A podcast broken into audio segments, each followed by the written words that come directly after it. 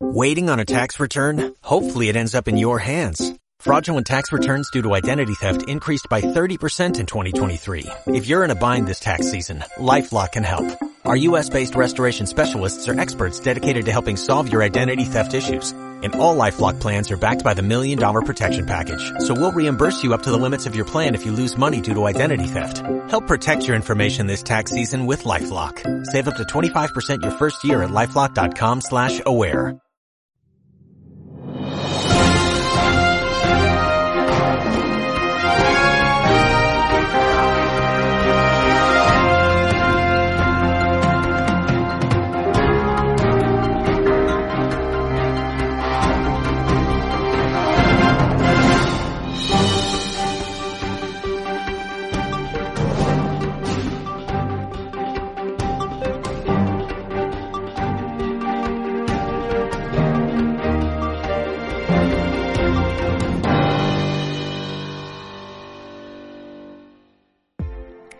Hola, ¿qué tal? Muy buenas tardes, días, noches. Bienvenidos a otro capítulo de Juntos Todos Somos México, el lugar en donde venimos a platicar, a conversar, a intercambiar ideas sobre qué es lo mejor para México, para nuestras familias, para nuestros amigos, para la sociedad, para nuestros futuros hijos.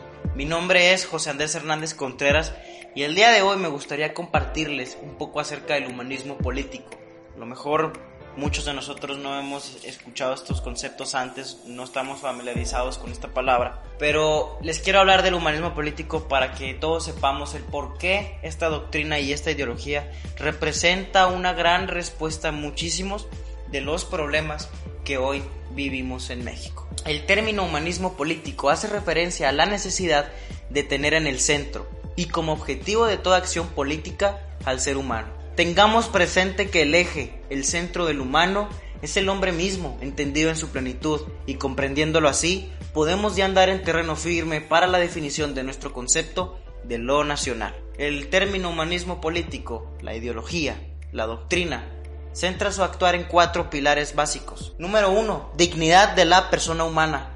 El reconocimiento teórico y práctico de la superioridad de la persona humana implica que es el centro y razón de ser, es decir, el sujeto, principio y fin de la vida social, tanto política. Número 2. Solidaridad. La solidaridad expresa la relación mutua esencial entre la persona humana y la sociedad. No puede entenderse la existencia de la persona sin la sociedad, ni la de ésta sin las personas.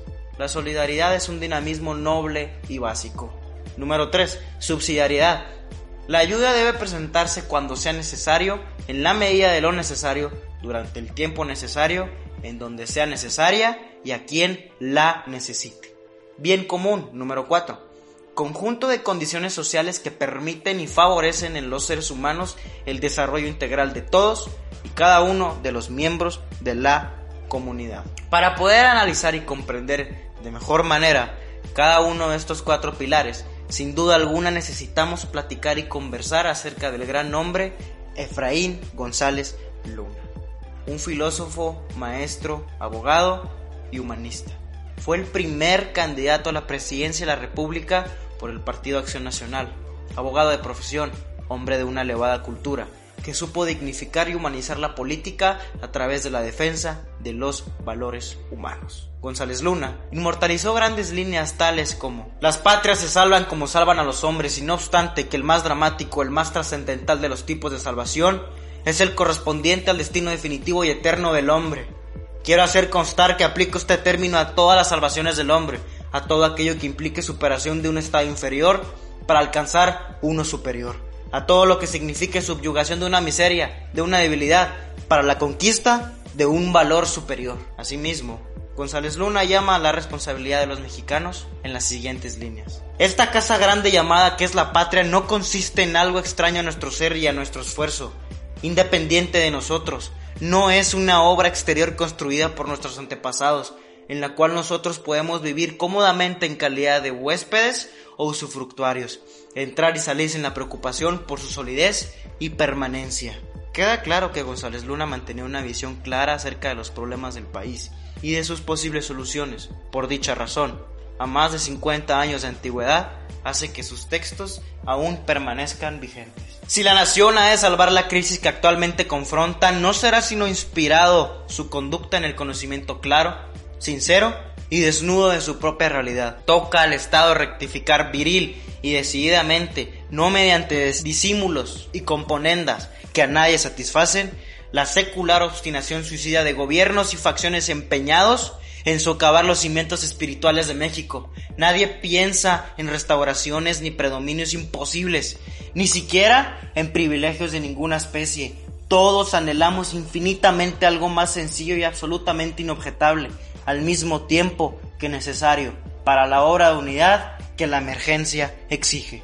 Un régimen de derecho común para el pueblo mexicano. González Luna era un intelectual y místico católico que consideraba que por medio de la acción política y la búsqueda del bien común se podía conseguir la salvación del alma. Concebía a Acción Nacional como una organización política con una doctrina y proyecto partidista, con una explícita referencia en la doctrina social de la Iglesia y heredero de la lucha histórica de los católicos contra las políticas liberales y socialistas, donde los católicos rompieran con la sumisión y resignación política que la Constitución mexicana les impuso alguna vez. Pero su doctrina pertenecía a un humanismo bastante progresista y muy cercano a las posiciones ideológicas del movimiento demócrata cristiano internacional sobre el poder político, el individuo, la economía y la sociedad en su conjunto. En 1939, Efraín conoció a Manuel Gómez Morín, desde la primera entrevista que sostuvieron.